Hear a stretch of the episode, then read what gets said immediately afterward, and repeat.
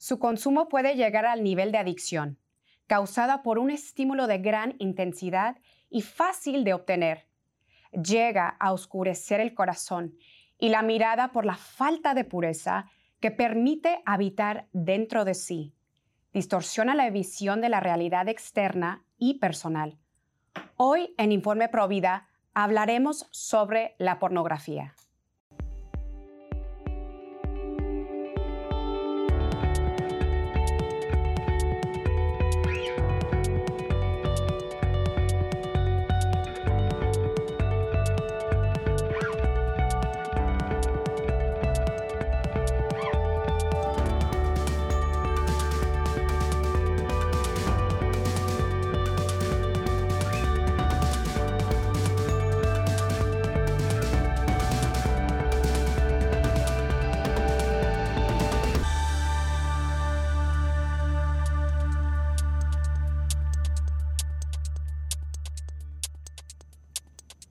Bienvenidos familia de EWTN.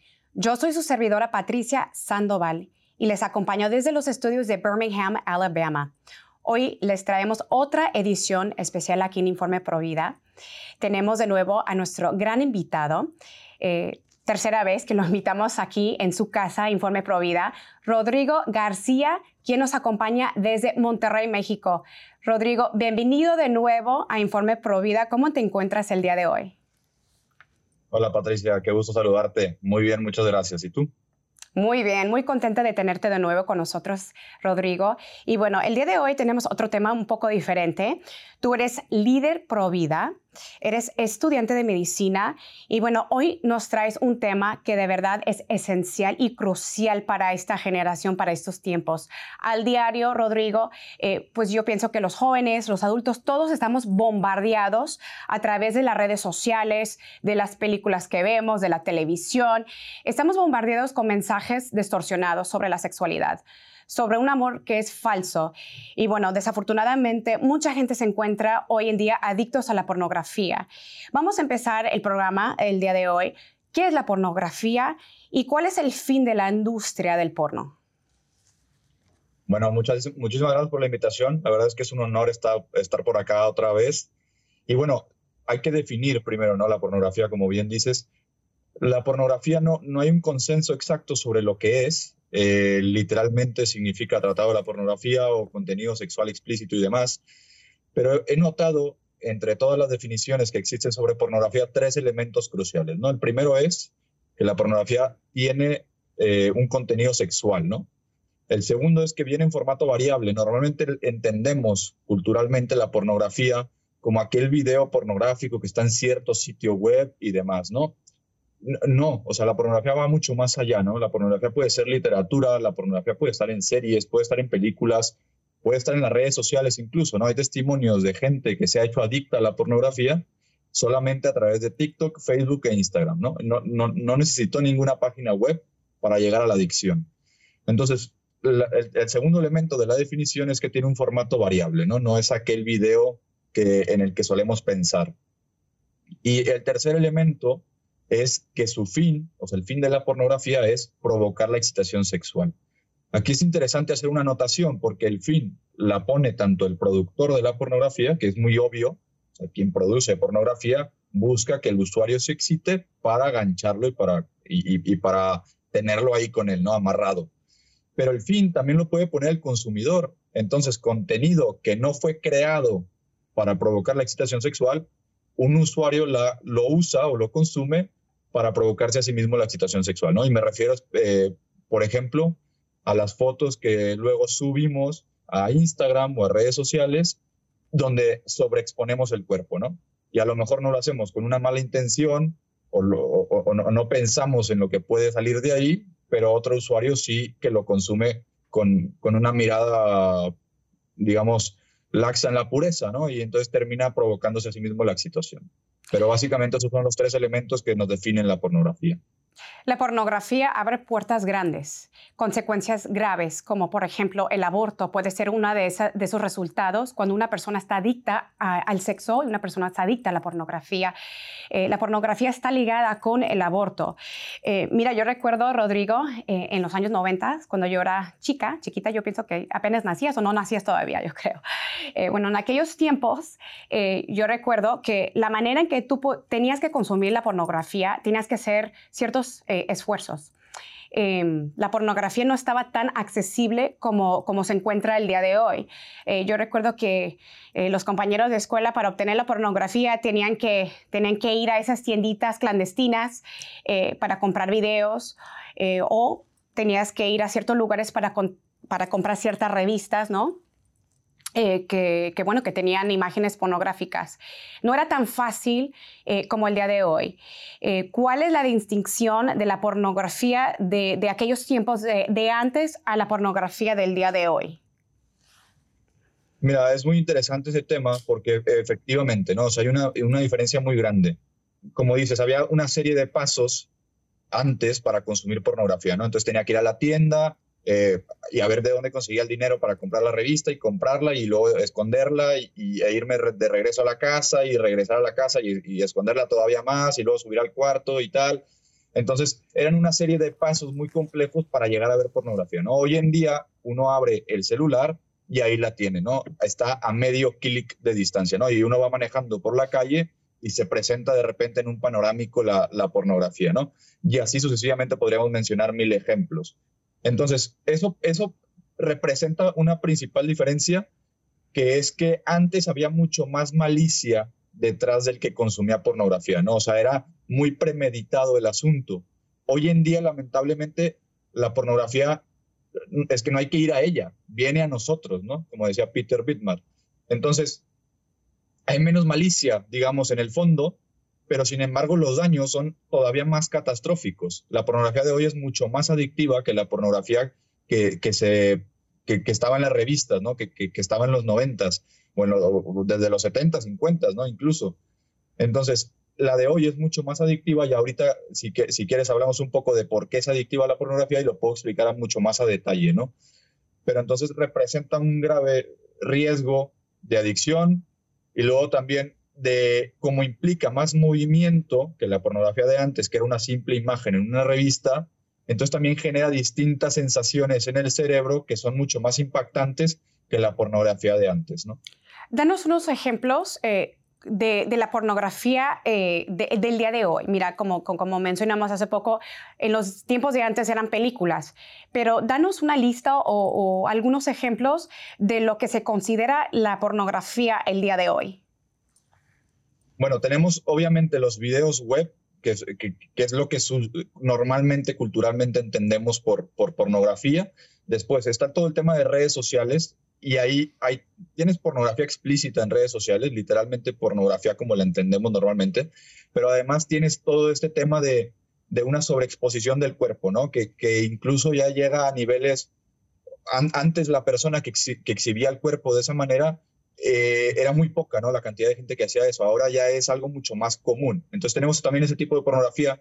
Luego tenemos la pornografía literaria. No sé si le suene, por ejemplo, Fifty Shades of Grey, que es, un, eh, que es, un libro que va describiendo situaciones, digamos, de exhibición del cuerpo, de relaciones sexuales, de ciertas prácticas sexuales, que incluso ese libro, eh, bueno, antes, una aclaración, ¿no? Todo el tema de la literatura pornográfica afecta mucho más a las mujeres que al hombre, ¿no? Porque el hombre sabemos que es mucho más visual, la mujer es mucho más auditiva, mucho más racional y tal para llegar a la excitación. Entonces, la literatura afecta mucho más a las mujeres.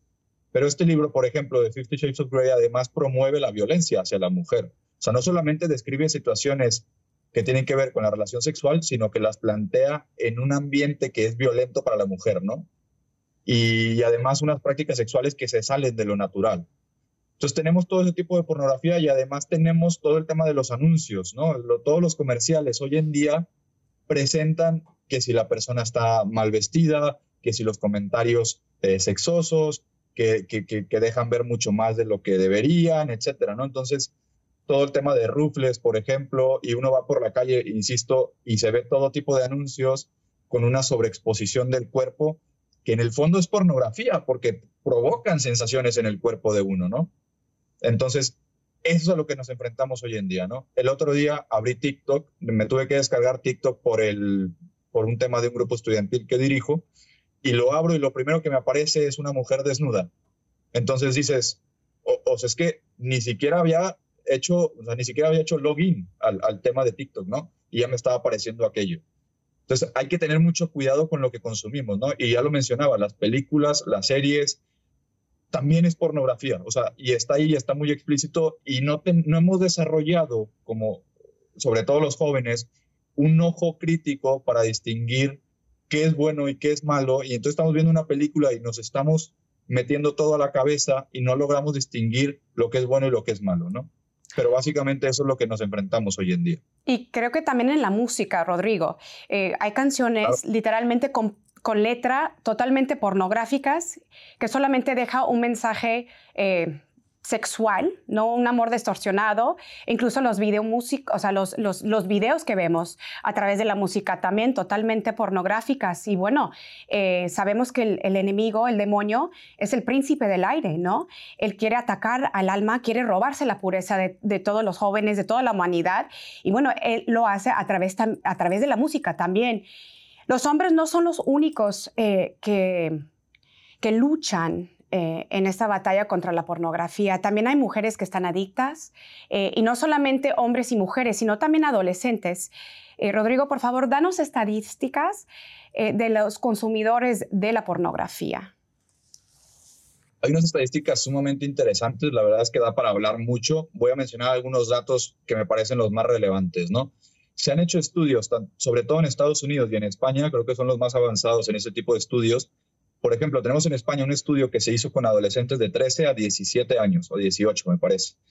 El 86% de los hombres ya había consumido pornografía, ¿no? Antes de los 18 años. Y el 36% más o menos de las mujeres ya lo había hecho. Ojo, hay, otros estudios, por ejemplo, en Estados Unidos, que te hablan de que el 92% de, los ah, adolescentes de los 18 años para abajo ya han consumido pornografía, ¿no? Y ahora, si entendemos la pornografía como también presente en las series, en la, en la televisión y demás, pues realmente todos hemos visto de alguna u otra manera, ¿no? Entonces, lamentablemente es una realidad cotidiana en la vida de los adolescentes de hoy en día, ¿no?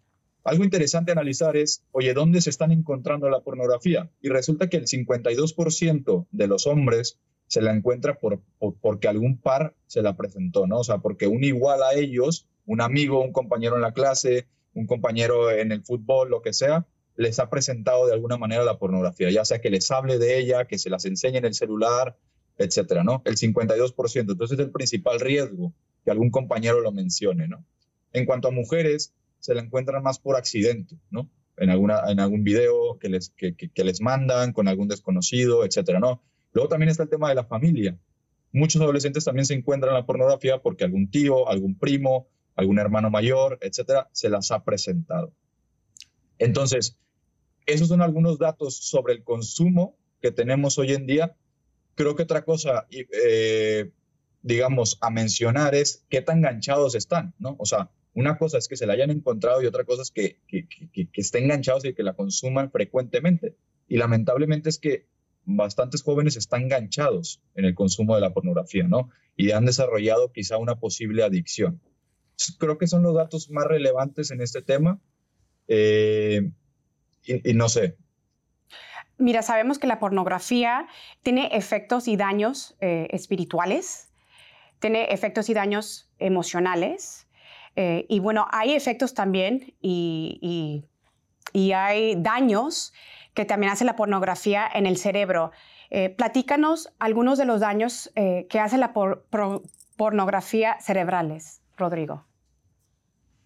Claro, hay una frase que me gusta mucho, que yo se la escuché al doctor Joaquín Dirala, pero me parece que la toma, no sé si de Juan Pablo II o de alguna otra persona, que dice, el problema de la pornografía no es que enseñe mucho de la persona, sino que enseña muy poco, ¿no?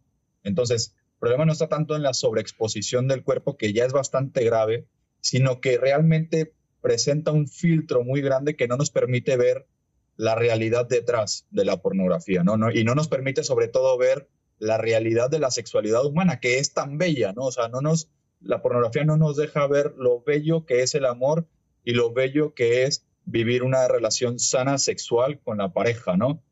Sobre todo en el matrimonio. Ahora, eh, eh, eso lo, uso para introducir el tema de la adicción y el tema del cerebro, porque precisamente la pornografía engaña y secuestra al cerebro, ¿no? Entonces resulta que nuestro cerebro tenemos un circuito que le llamamos el circuito de recompensa. Entonces una serie de conexiones neuronales que lo, digamos, el hecho de que esté ahí es para que nos podamos mantener vivos, ¿no? Entonces todo aquello que nos mantiene vivos, como la comida, la bebida, y por qué no, el placer sexual que, hace que perdure la especie, todo aquello nos provoca placer. De hecho, se ha demostrado también que la felicidad y el amor y tal actúan sobre el mismo circuito de recompensa, ¿no? Sin embargo, hay una falla en el sistema y es que ese mismo circuito de recompensa puede ser secuestrado por distintas sustancias o comportamientos y es el mismo circuito que nos hace adictos. Entonces, las, las drogas como la heroína, la cocaína, el tema de sustancias como el alcohol, la marihuana, eh, el tema de comportamientos como las apuestas, el uso del Internet y, ¿por qué no?, la pornografía actúan sobre este circuito. Básicamente lo que pasa es que con este tipo de, comportamientos, al estar viendo pornografía se generan shots de dopamina muy fuertes, pero también shots de opioides. Tenemos, tenemos unas sustancias en el cerebro que se llaman opioides, ¿no? Entonces, ¿qué pasa? Que la dopamina es mucho más poderosa que los opioides. Y la dopamina tiene algo muy interesante. Normalmente la conocemos como la hormona del placer, pero se, se, hace presente momentos antes del placer. Pongo un ejemplo práctico, ¿no? Un adolescente que está buscando pornografía en el Internet puede pasarse horas, y tenemos testimonio de esto, puede pasarse horas buscando el video perfecto para ver esa tarde, ¿no?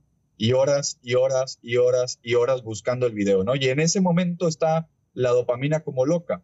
Por fin encuentra el video que quiere ver y entonces llega la masturbación y resulta que deja de actuar en gran medida la dopamina y entran los opioides. Y como mencioné anteriormente, la dopamina es mucho más poderosa que los opioides. Entonces la sensación del placer mismo es, es un poco menor, digamos, que el placer previo.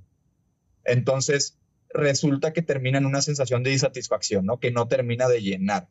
Entonces aquel vacío afectivo que ya traía la persona se hace todavía más grande porque deja una sensación de insatisfacción. ¿Sí? no se, entiende, ¿no? Entonces la persona no termina de llenarse o, no termina de resolver aquello que traía y que pensaba que la pornografía lo iba a resolver. Entonces dice, oye, a lo mejor si caigo otra vez en esto, a lo mejor ahora sí voy a terminar satisfecho, ¿no? Y resulta que es lo mismo. Entonces dice, a ver si otra vez y otra vez y otra vez. Entonces, eso es uno de los mecanismos por los cuales la pornografía es adictiva. Luego hay otra cosa que quiero mencionar brevemente, que es que la dopamina empieza a reforzar ciertas conexiones neuronales muy fuertemente y cuando esto se vuelve en un consumo crónico, esas conexiones neuronales están sumamente fuertes. Entonces, al pasar de los años, aunque uno haya dejado de consumir pornografía, estas conexiones neuronales permanecen. Entonces basta un gatillo, un trigger, como le llaman en inglés, para detonar de nuevo la adicción, ¿no? Entonces basta tener un mal día, basta ver ciertas caras, ciertos cuerpos, algún olor que despierte la, adicción, ¿no? Entonces, la pornografía presenta grandes riesgos a nivel, a nivel cerebral y obviamente también a nivel afectivo, que es mucho más fácil de entender aquello porque presenta una realidad que no es la realidad de la, de la sexualidad, ¿no? Y, y en la pornografía parece que todo es perfecto, ¿no? Y, el cuerpo es perfecto y la sensación es perfecta y el setting es perfecto y la mujer parece que está eh, sumamente excitada y tal. Y no es así. Fíjate que el, 88.2% de los videos, videos pornográficos presentan violencia y el 96% de esta violencia es ejercida hacia la mujer. Y la mayoría de esta violencia hacia la mujer es recibida de manera placentera. Es decir, viene un golpe y la mujer parece que lo disfruta. Entonces, eso también va configurando y secuestra la neuroplasticidad del cerebro y lo va configurando para pensar o para entender que la violencia hacia la mujer puede ser placentera, ¿no? Y, en, y no, no, es no nos debería de sorprender que los crímenes sexuales estén aumentando exponencialmente en los últimos tiempos, ¿no? Por eso eh, mucha gente, eh, eh, bueno, mucha gente es engañada, Rodrigo, piensan que la pornografía no hace daño. muchas personas que, que, están solteras dicen, bueno, no le estoy haciendo daño a nadie, yo estoy en la privacidad de mi cuarto, yo, yo no estoy causando ningún daño, pero en realidad la pornografía destruye el amor auténtico porque está basado en el yo, en el egoísmo. Por eso es tan importante que las personas que están adictas a la pornografía que sanen antes de, casarse antes de meterse en ese sacramento del matrimonio, para que se pueda entregar en totalidad eh, en, el amor sacrificial, en el amor auténtico eh, a, esa, a, esa, persona que Dios tiene para, para esa persona. Y bueno, mira, se nos está terminando un poco el tiempo, pero yo quiero, eh, quiero compartir esta escritura de Filipenses 4.8, Rodrigo. En fin, hermanos, piensan en todo lo que es verdadero, noble, correcto, puro, hermoso y admirable. También piensen en lo que tiene alguna virtud, en lo que es digno de reconocimiento. Mantengan su mente ocupada en eso. Al final de todo, la pornografía es una batalla espiritual, es una batalla en la, en la mente, en los pensamientos.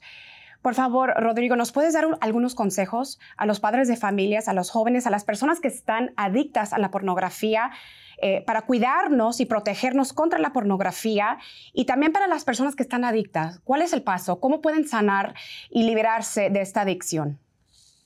Claro, a ver, sobre los adictos, creo que el primer paso es darse cuenta o analizar si estamos verdaderamente ante una adicción, ¿no? Entonces, oye, a lo mejor estás dejando de hacer las tareas que deberías de hacer porque quieres ver pornografía. O a lo mejor no puedes dejar de pensar en pornografía. Estás trabajando y se te viene a la mente el cuerpo de alguna mujer, el cuerpo de algún hombre.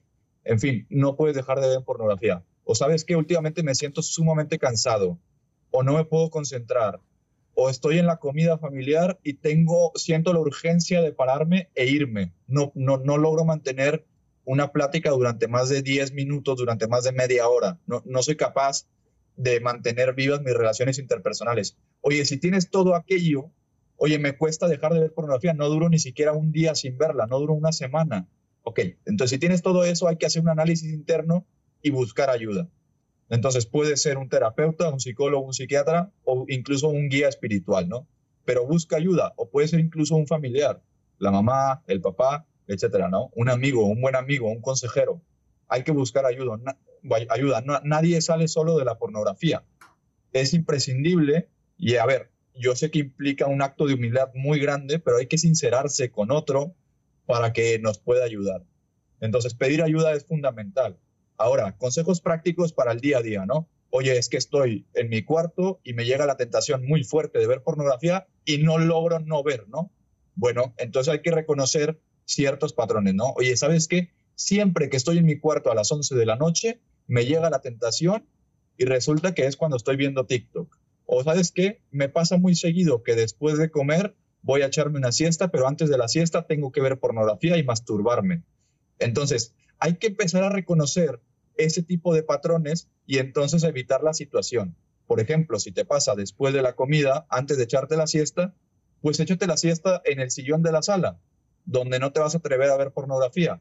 O sabes que no te eches la siesta, échate mejor, siéntate en un sillón y, haz un rato de lectura. O sabes qué, es que me, me, pega en la noche la tentación. Bueno, y, es porque estoy viendo TikTok. Bueno, deja el celular fuera del cuarto. O sabes qué, sal a caminar cinco minutos.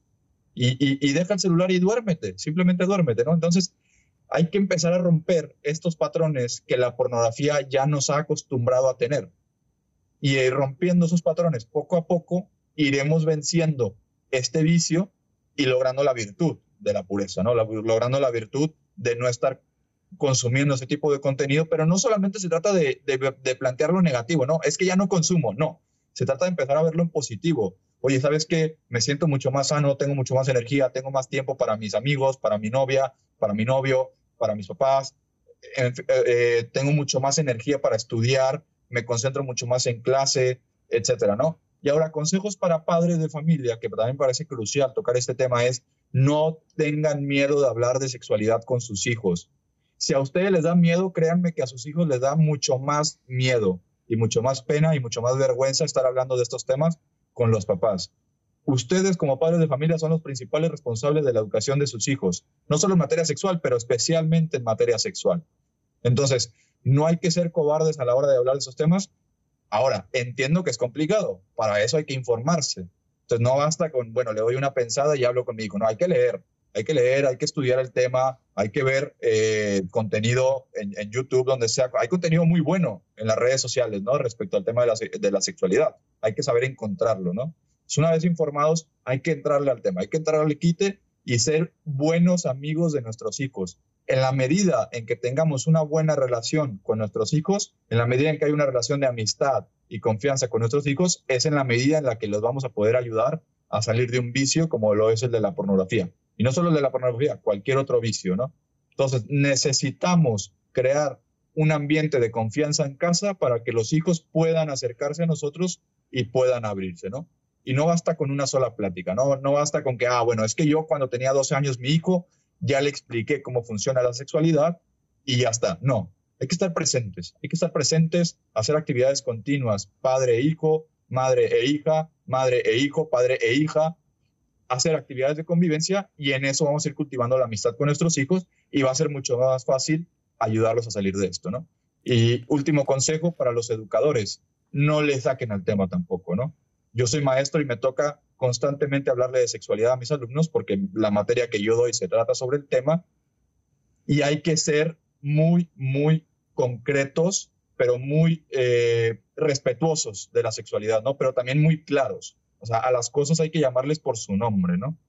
Y bueno, me, perdón si me extendí un poco, pero creo que eso es lo principal. Rodrigo, excelente consejos. Y mira, también podemos recurrir, eh, como sabemos que es una batalla espiritual, podemos recurrir a los sacramentos, ¿no?